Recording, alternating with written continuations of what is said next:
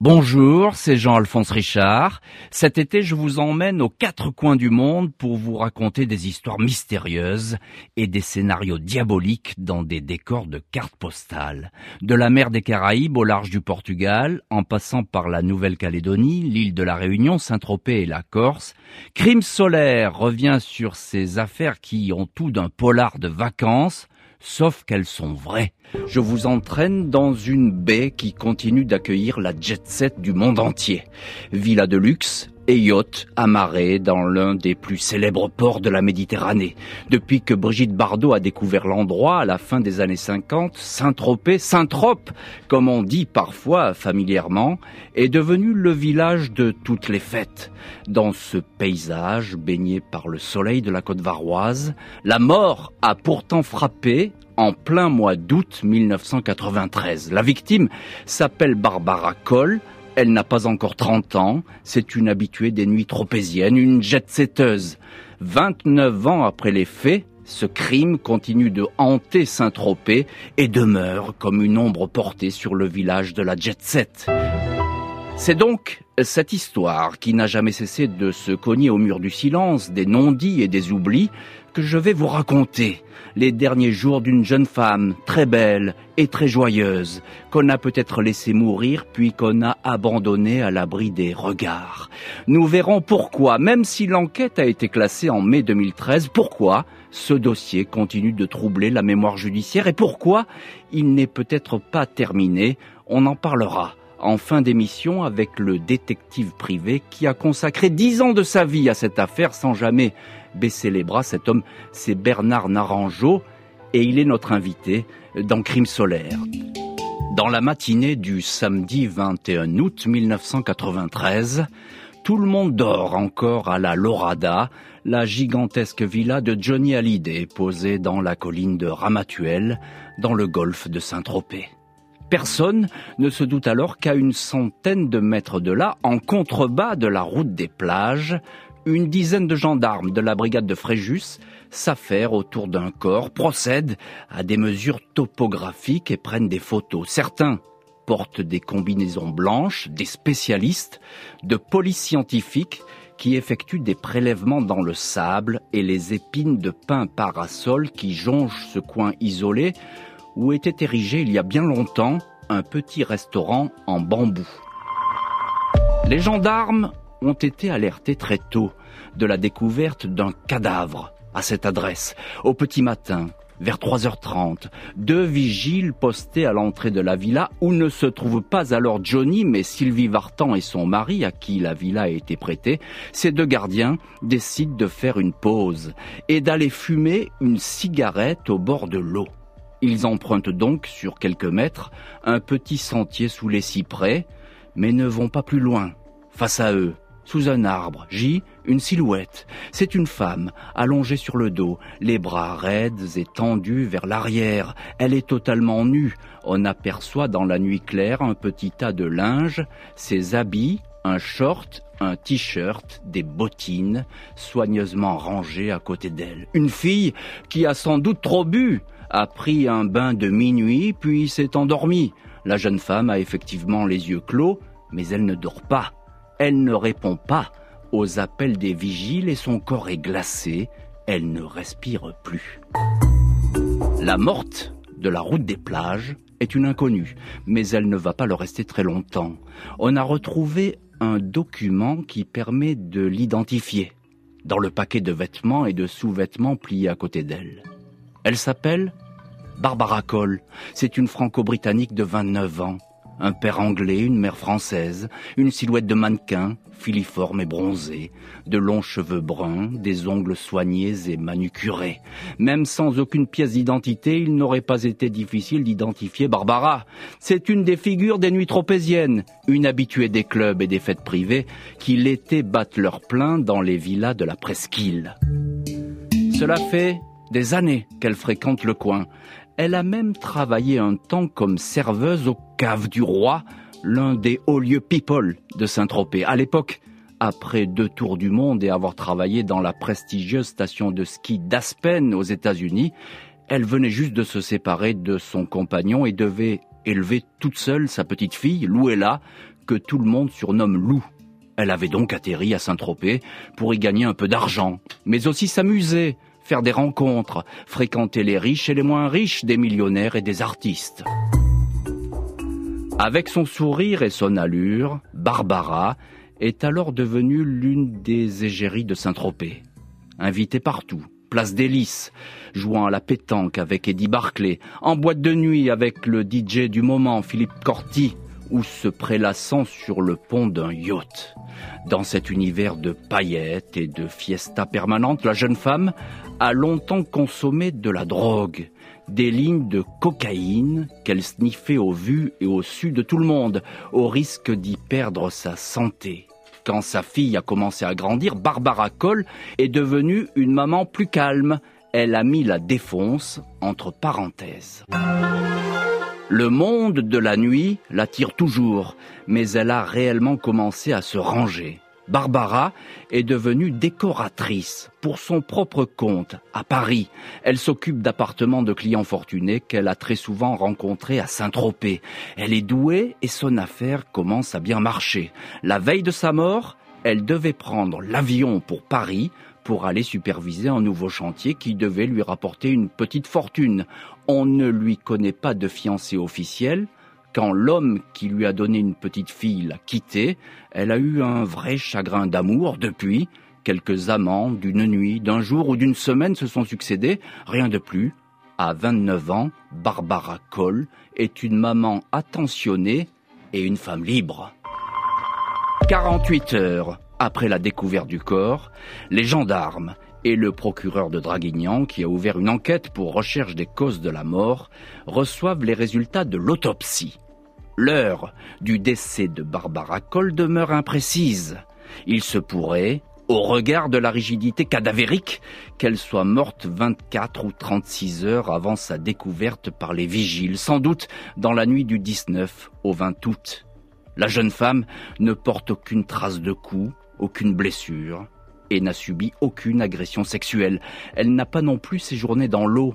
La raison de sa mort est attribuée à un œdème pulmonaire qui reste inexpliqué. On sait toutefois qu'elle a ingurgité un cocktail explosif, une espèce de speedball amélioré, un mélange de whisky, de cocaïne et d'héroïne, une dose suffisamment massive pour la plonger dans un état second et peut-être atteindre ses fonctions vitales.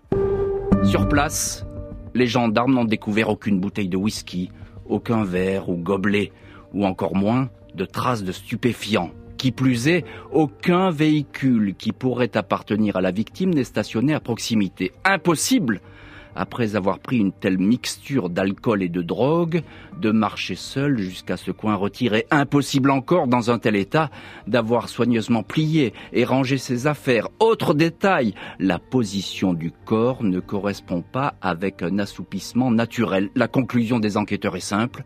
Le cadavre de la jeune femme a été transporté en ce lieu précis pour y être dissimulé et oublié. Des traces de pas ont été découvertes dans le secteur, mais elles sont difficilement exploitables. Le lieu est fréquenté, connu des promeneurs et des amoureux à la recherche d'un coin discret. Où et avec qui Barbara Cole se trouvait-elle lorsqu'elle s'est trouvée mal puis a fini par succomber? Très probablement dans l'une de ces villas en train de faire la fête. Les gendarmes vont alors à la chasse aux renseignements sur la colline de Ramatuel. Des vérifications de routine sont effectuées dans ce secteur où les habitations se disputent le moindre mètre carré. Résultat, Barbara Cole n'a jamais franchi ce soir-là la porte de la propriété la plus proche, celle de Johnny, pas plus que celle des demeures avoisinantes. Autant chercher une aiguille dans une forêt de pins parasols. Les témoignages sont inexistants. Personne n'a rien vu, rien entendu, Personne ne sait rien et personne ne semble même connaître Barbara Cole qui pourtant une semaine plus tôt brillait dans la nuit tropézienne. Les portes se ferment, même si des noms sont chuchotés, celui d'un homme revient en boucle. Les enquêteurs vont donc aller frapper à la porte de cette personnalité que tous les milliardaires du coin connaissent. Il est l'homme qui vend les plus beaux yachts du monde. Un mois après la découverte du corps sans vie de Barbara Cole, en contrebas de la route des plages à Ramatuelle, les gendarmes de la section de recherche de Fréjus, épaulés par leurs collègues de Saint-Tropez, ont bien du mal à reconstituer les dernières heures de la victime. À la seule évocation de son nom, les témoins paraissent avoir perdu la mémoire. On sait que Barbara, qui travaillait à son compte comme décoratrice à Paris, est venue passer un mois de vacances à Saint-Tropez, histoire de se replonger dans un village qu'elle connaît comme sa poche, et de renouer pour quelques semaines avec la fête, la nuit, le sable et le soleil. Barbara Cole, une célibataire brune qui pourrait passer pour un top modèle est venue à Saint-Tropez pour s'amuser. Elle ne manque pas de prétendants. Au début du mois d'août, elle est sortie pendant une quinzaine de jours avec Franck. Une fille sympa et drôle. Elle bossait beaucoup comme décoratrice à Paris. Elle refaisait des patines de mur. Des trucs comme ça, c'était plutôt une artiste, dira cet homme devenu médecin au journal VSD. Après quinze jours de drague et de fête, Barbara Cole fait la connaissance d'un très vieil ami de Franck, Patrick M. Barbara et Patrick ne sont pas totalement des inconnus l'un pour l'autre. Ils s'étaient déjà croisés dans des clubs et des discothèques quand la jeune femme travaillait au cave du roi. Patrick M a 39 ans, son nom est l'un des plus connus de Saint-Tropez. Sa famille et depuis des lustres le plus célèbre marchand de bateaux du coin, une institution, des yachts de rêve, les marques les plus prestigieuses, une clientèle internationale et souvent célèbre. Patrick M travaille entre Miami, Fort Lauderdale en Floride, où il négocie des bateaux de luxe, et l'entreprise familiale à Saint-Tropez. C'est un marin chevronné, champion de offshore. Il aime faire la fête et plaît aux filles. Barbara devient donc sa maîtresse de l'été. On les voit ensemble et c'est à croire qu'ils font déjà des projets. Christine Escudier Vera, la mère de la jeune femme, confie que Barbara lui téléphonait alors tous les jours, lui racontait ses sorties en mer avec Patrick M. Ce dernier lui aurait même proposé de partir avec lui en Floride. Là-bas, il lui aurait promis de trouver du travail. À la fin du mois d'août, les gendarmes entendent une première fois Patrick M. Il ne nie pas avoir été l'amant de Barbara, il s'entendait même très bien avec la jeune femme, et il a été surpris par l'annonce de sa mort. La dernière fois qu'il l'a vue, raconte Patrick M., c'était au matin du 18 août. Il l'a raccompagnée jusqu'à l'échelle de coupée de son bateau et l'a vu s'éloigner à pied sur le port de Saint-Tropez. Le couple venait de passer la journée et la nuit précédente à bord du yacht de Patrick, ancré dans la baie des Canoubiers. Patrick et Barbara n'étaient pas seuls à bord puisqu'un couple d'amis américains était présent. Le marchand de bateaux donne leur nom. Ils pourront confirmer que rien de particulier ou de grave ne s'est produit à bord. La soirée était joyeuse et il n'a aucun souvenir que Barbara ait pu ingérer une quelconque drogue. Les enquêteurs n'insistent pas. Ils ne sont même pas pressés d'entendre les Américains rentrer dans leur pays aussitôt après la découverte du corps. Ce mystérieux couple ne sera interrogé que deux ans plus tard sur commission rogatoire au mois d'avril 1995. À ce rythme-là, l'enquête préliminaire s'enlise. Les témoignages ne se bousculent pas. Aucun élément probant ne vient accréditer l'hypothèse criminelle. Scénario selon lequel Barbara Cole, qui ne consommait plus de stupéfiants, aurait pu être droguée à son insu, cocaïne et héroïne discrètement versées dans son verre, ou pire, contrainte par la force d'avaler ce cocktail mortel. Après huit mois d'enquête, le dossier change de main. Il est confié au juge d'instruction de Draguignan, Jean-Michel Malatrasi. Celui-ci essaie de relancer des investigations jusque-là peu probantes, quasiment stériles, mais sans succès trop peu d'éléments pour continuer à enquêter. Le 23 septembre 1996, le magistrat instructeur classe donc l'affaire Barbara Cole sans suite, morte après avoir pris des stupéfiants, ni assassinat ni meurtre, un simple et malheureux accident. Voilà donc le mystérieux dossier Barbara Cole envoyé aux oubliettes judiciaires. La mère de Barbara rue dans les brancards. Cette femme, qui a pris sa retraite dans le Haut-Var, ne conteste pas les analyses toxicologiques. Sa fille lui disait tout. Elle savait que celle-ci avait abusé de cocaïne dans ses jeunes années. Pour tenir le coup lors de son travail de nuit, elle faisait comme tout le monde à Saint-Tropez, dit la mère. Il se pourrait que Barbara ait repris occasionnellement de la drogue, mais la mère ne croit pas une seconde qu'elle ait volontairement ingurgité cette mixture. Barbara connaissait parfaitement les dangers d'une telle prise, elle n'avait rien de suicidaire, il faut donc connaître à tout prix qui lui a proposé ce verre, qui lui a offert des stupéfiants. En outre, la jeune femme s'apprêtait à rentrer à Paris pour son travail, elle avait un rendez-vous important et n'avait aucune intention de se lancer dans un mauvais trip qui aurait mis en danger sa carrière naissante de décoratrice. La mère de Barbara veut bien admettre que la drogue ait tué sa fille, mais elle ne décolère pas. Comment peut-on refermer un dossier alors que celui-ci contient plus d'interrogations que de réponses? Une question demeure effectivement centrale et non résolue. Pourquoi le corps de Barbara Cole a-t-il été transporté et abandonné à Ramatuel Pourquoi si ce n'est pour éviter d'être compromis dans un drame, celui d'une invitée qui soudain suffoque, sombre dans un état semi-comateux, n'arrive plus à parler et finit, peut-être au terme d'une longue agonie, à cesser de respirer. Celui ou ceux qui ont transporté le corps avaient-ils sur la conscience l'image de cette jeune femme en perdition? Regrettait-il de lui avoir proposé de la drogue ou de l'avoir mélangée à l'alcool? Qui était-il pour avoir voulu ainsi fermer les yeux sur une tragédie. À force de poser des questions, la mère de la victime et son avocat, maître Alain David Poté, vont avoir gain de cause. L'enquête va repartir, relancée par un détective privé qu'ils ont embauché. L'affaire Barbara Cole va alors revêtir une autre dimension et faire trembler le tout Saint-Tropez. Trois ans après la mort de Barbara Cole, sa mère, Christiane, remue toujours ciel et terre pour connaître la vérité. Elle répète sur tous les toits que le classement sans suite de l'enquête est inadmissible et ne peut s'y résoudre. Christiane s'est rendue elle-même à Saint-Tropez pour essayer d'y rencontrer des connaissances de sa fille, avec l'espoir d'apprendre quelque chose, de dénicher un détail. La mère de cette jet-setteuse s'est vite aperçue qu'elle n'était pas la bienvenue. La mairie m'a même demandé d'arrêter de rechercher la vérité sur le décès de ma fille, parce que cela faisait du tort à l'image de Saint-Tropez. Vous vous rendez compte s'indigne-t-elle dans une interview.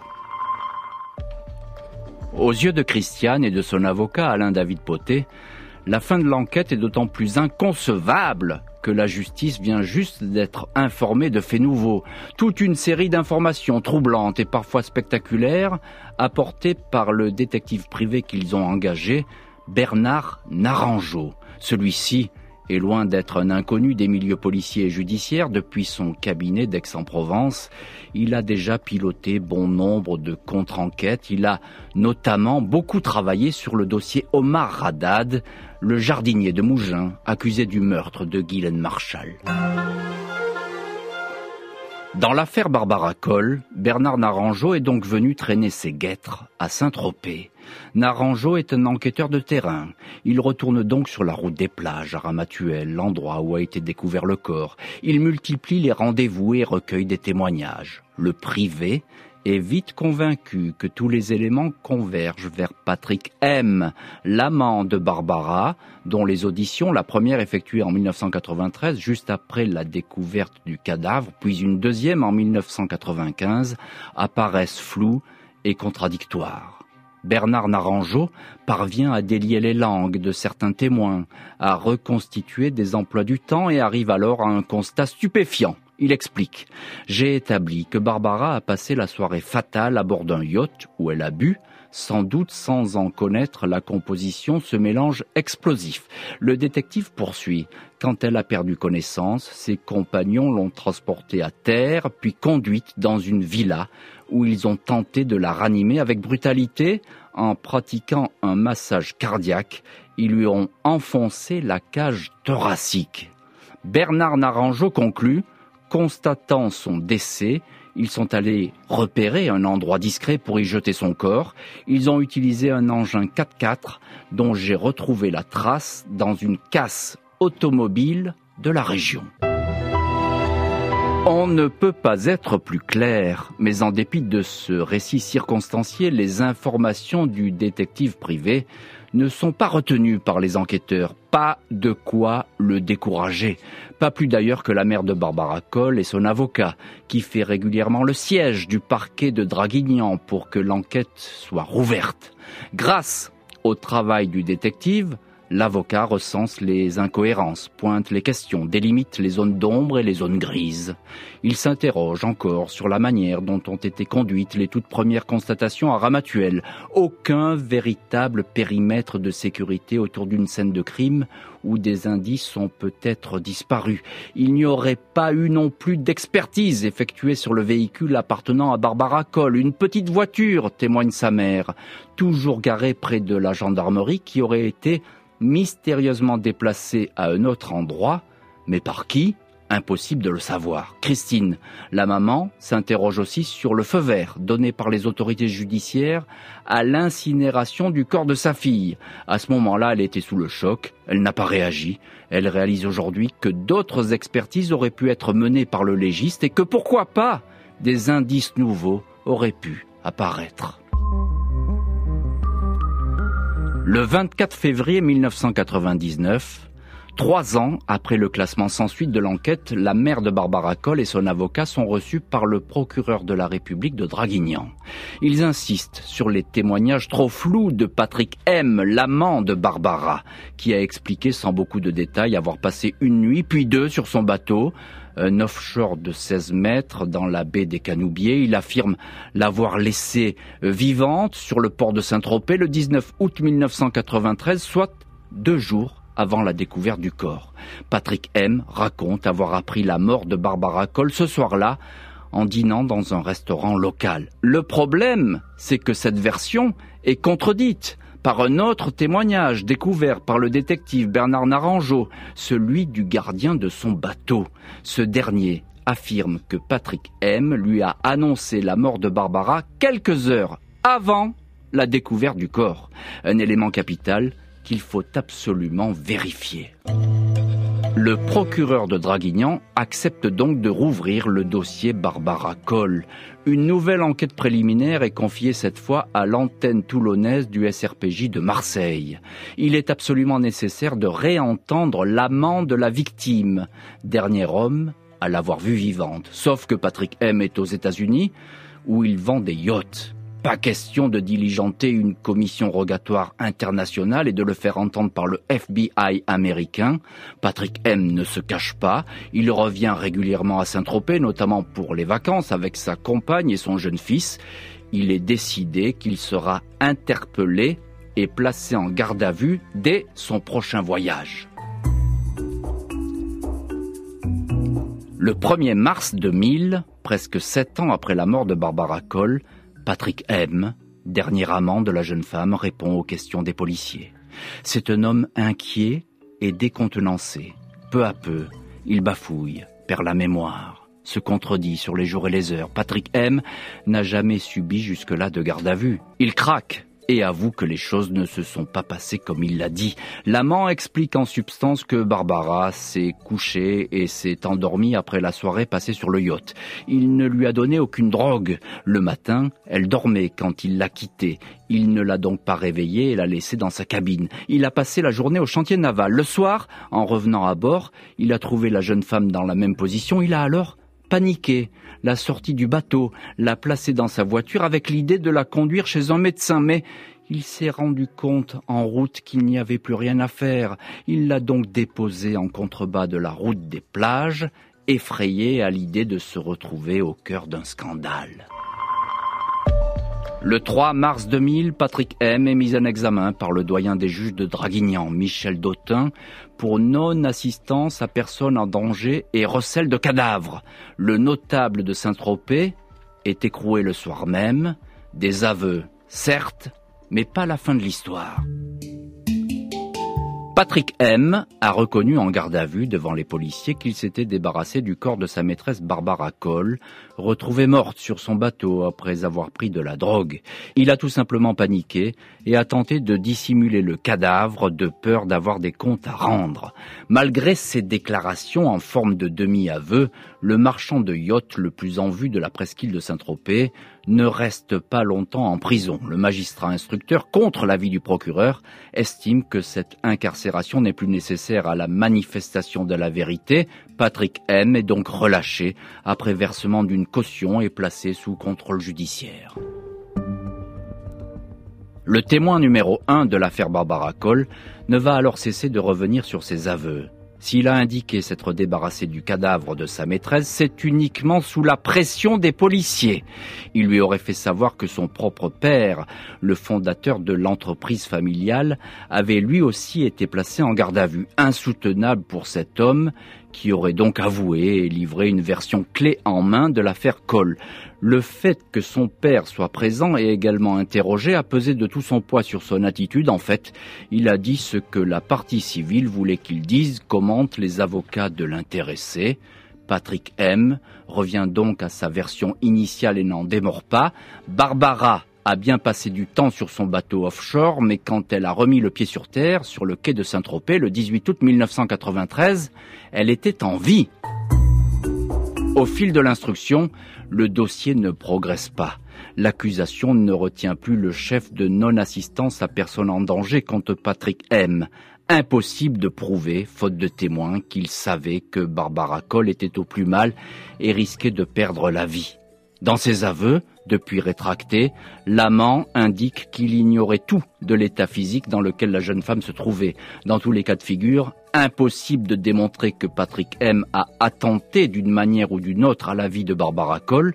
Au mois d'octobre 2003, la juge Sylvaine Arfiningo le renvoie donc en correctionnel sous le seul chef de recel de cadavres, peine pour laquelle il encourt deux ans de détention. Quand le procès s'ouvre, le 2 décembre 2004, devant le tribunal correctionnel de Draguignan, la mère de Barbara Cole et son avocat sont plutôt amers. Patrick M est l'unique prévenu à ce procès. Or, le détective privé Bernard Naranjo, embauché par la partie civile, a démontré qu'il était impossible pour un homme seul de sortir le corps d'un tel bateau. Les constatations techniques des enquêteurs vont également dans ce sens. À la barre du tribunal, Patrick M, le front dégarni et les épaules rentrées, s'en tient aux dénégations. Il ne risque pas d'avoir transporté le corps de Barbara puisqu'elle était vivante quand il l'a quittée. Il ne se reconnaît pas dans ses aveux en garde à vue, extorqué selon lui, même si devant les juges, une commissaire certifie qu'il n'y a eu aucune pression. Patrick M déclare, j'ai dit ce qu'on m'a dit de dire, la solution de facilité, c'était de dire que c'était moi pour préserver ma famille. Après un mois de délibéré, Patrick M est relaxé le 20 janvier 2005. Pas de meurtre, donc pas de recel de cadavres, considèrent les juges. Le témoin numéro 1 sort libre du tribunal de Draguignan. Le dernier espoir de lever le voile sur l'affaire Barbara Cole vient de s'envoler. Le jugement est un coup de massue pour la partie civile, mais aussi pour le détective Bernard Naranjo, qui a tenu à bout de bras le dossier et lui a permis de rebondir. Patrick M est mis hors de cause, mais le privé s'acharne et continue à enquêter à Saint-Tropez. Il ne va en fait jamais lâcher l'affaire. Un peu plus de cinq ans après le procès, Naranjo exhume ainsi une piste étonnante, presque digne de figurer dans un roman d'espionnage. Barbara Cole aurait été la témoin involontaire lors d'une soirée dans une villa de la côte varoise, chez un richissime homme d'affaires, d'une transaction entre marchands d'armes, une cargaison destinée à être livrée au Rwanda. Barbara, témoin gênant, aurait ensuite été tout simplement éliminée. Cette fois, j'ai identifié un certain nombre de témoins dont j'ai livré les noms à la justice, affirme Naranjo. Plus question dans ce scénario d'un accident, mais bel et bien d'un homicide. Le procureur de Draguignan écoute d'une oreille attentive le détective et décide de déclencher une enquête préliminaire afin de vérifier ces informations. Le dossier Barbara Cole est pour la deuxième fois rouvert. À l'époque, la mère de Barbara se réjouit. Cette enquête est un nouvel espoir. Cela fait vingt ans que j'attends mais j'y crois toujours. C'est épouvantable de ne rien savoir. Mais c'est un coup d'épée dans l'eau. Les déclarations des personnes citées par Bernard Naranjo ne donnent rien. Au bout de quelques mois, cette piste-là se perd dans les sables. Le 21 mai 2013, nouveau et dernier classement sans suite.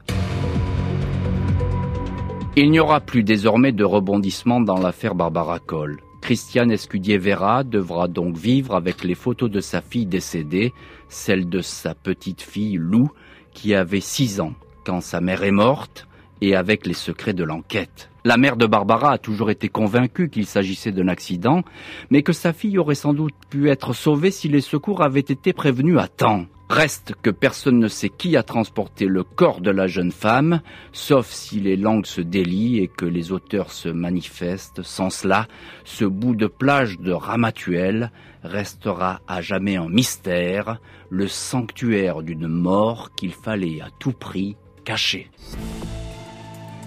Crime solaire, la mort mystérieuse de la jet-setteuse Barbara Cole. On continue d'en parler tout de suite avec l'homme qui connaît le mieux l'enquête et l'a fait rebondir. On vient de le raconter.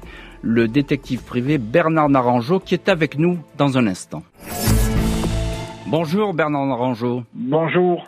Vous êtes donc le détective privé qui a enquêté très longuement sur l'affaire Barbara Cole. Vous aviez été euh, missionné euh, par la famille pour ce travail. Racontez-nous, en 1999, euh, la mère de Barbara vous appelle et qu'est-ce qu'elle vous dit à ce moment? Elle me dit, voilà Bernard, Monsieur Naranjo, je vous aurai intervenir dans différentes affaires et j'aimerais vous rencontrer à Riance. À l'époque, ils habitaient Riance. Mhm. Je lui demande la raison.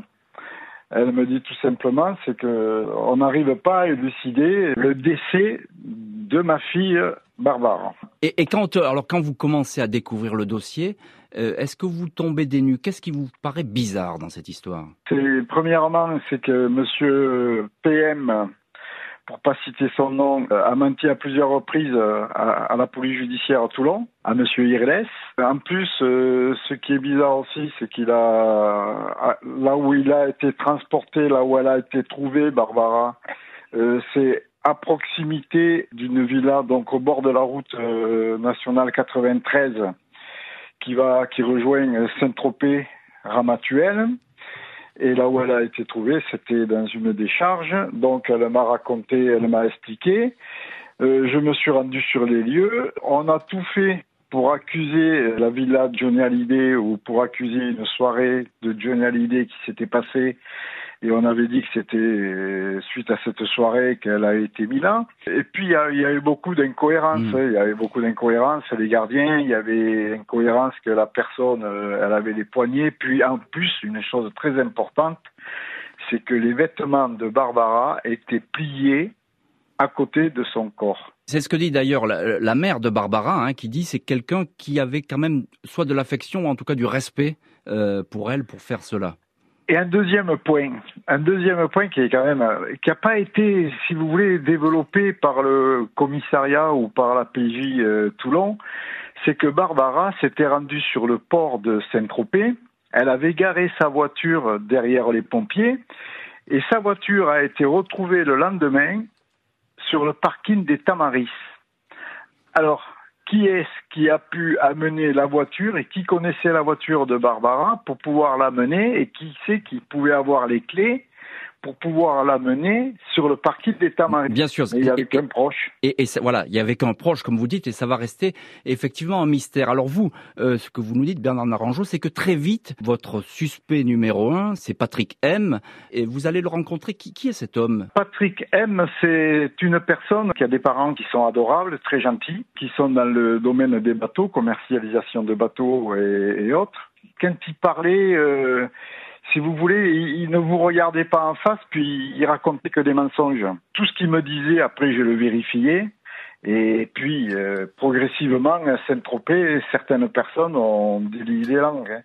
Mhm. Et donc, euh, c'est de là qu'on s'est aperçu que, ma foi, euh, le, la veille où Barbara a, a, disparu, a été trouvée jetée à proximité des ordures, on s'est aperçu qu'il y avait eu une soirée sur un bateau. Et que le lendemain, quand c'est arrivé que le, le corps a été découvert, les deux témoins qui avaient assisté à cette soirée ont pris l'avion et sont rentrés aux États-Unis. Oui, le fameux couple d'Américains. À partir de là, vous allez euh, avancer sur cette euh, hypothèse. Qu'est-ce que vous pensez à l'époque? Vous, vous pensez meurtre ou accident? Accident. Accident. Et d'ailleurs, euh, PM a été entendu en qualité de bon on va pas dire de témoin, mais pour non assistance à personne en danger. Hmm. C'est un accident, c'est voilà, c'est un accident. Euh, ils ont voulu lui faire consommer un peu de, de produits alors que elle n'en consommait pas. Ou elle n'en consommait plus. Elle n'en consommait plus, voilà. Et donc euh, c'est là où on s'est aperçu que finalement elle a été non assistance à personne en hmm. danger. Pourquoi? Pour une raison, c'est que quand c'est arrivé sur le bateau, ils sont rentrés sur le port. On suppose qu'il a téléphoné à son père.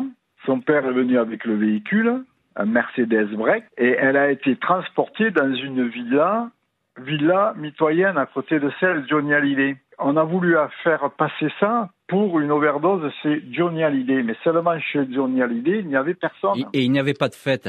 Il y avait simplement euh, Sylvie Martin qui était venue se reposer. Exactement, avec son mari. Comment expliquez-vous, euh, Bernard Naranjo, euh, qu'on n'arrive pas à faire jaillir la vérité dans cette histoire? Quand j'ai pris l'affaire de Barbara, j'ai fait du porte-à-porte dans les magasins, etc.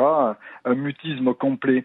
Ce qu'il y a, c'est qu'il a été entendu et il a bien euh, accepté euh, les charges qui étaient contre lui. Hmm. Il n'a rien nié. Il a tout dit devant les inspecteurs euh, de Toulon.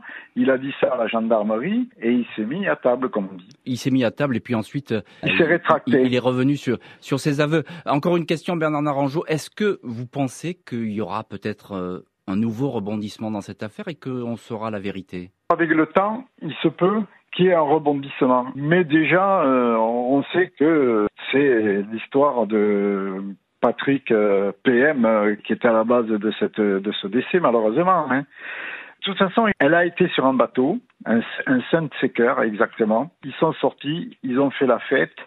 Elle a eu cet arrêt. Ils l'ont déshabillée, ils lui ont sûrement fait un massage cardiaque ou autre. Ça, le médecin légiste l'a bien confirmé. Il y a eu quelque chose de fait. Et puis finalement, euh, ben, ça a loupé. Alors ils ont descendu le corps en bas de la nationale 93. C'est à quoi Ça fait un kilomètre à peu près de là où ils étaient. Ils l'ont étendu là. Mais ils ont attendu que les gardiens qui étaient à l'extérieur de la villa de Johnny remontent.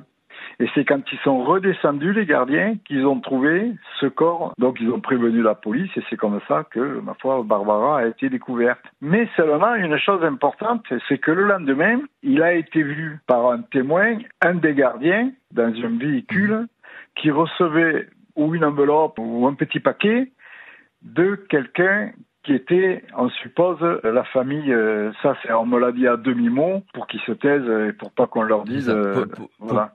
pour, que finalement euh, la loi du silence reste la loi du silence. Merci beaucoup Bernard Naranjo d'avoir témoigné dans Crime Solaire. Merci à l'équipe de l'émission, préparation Justine Vignot, réalisation Marc Bisset. À très vite sur RTL.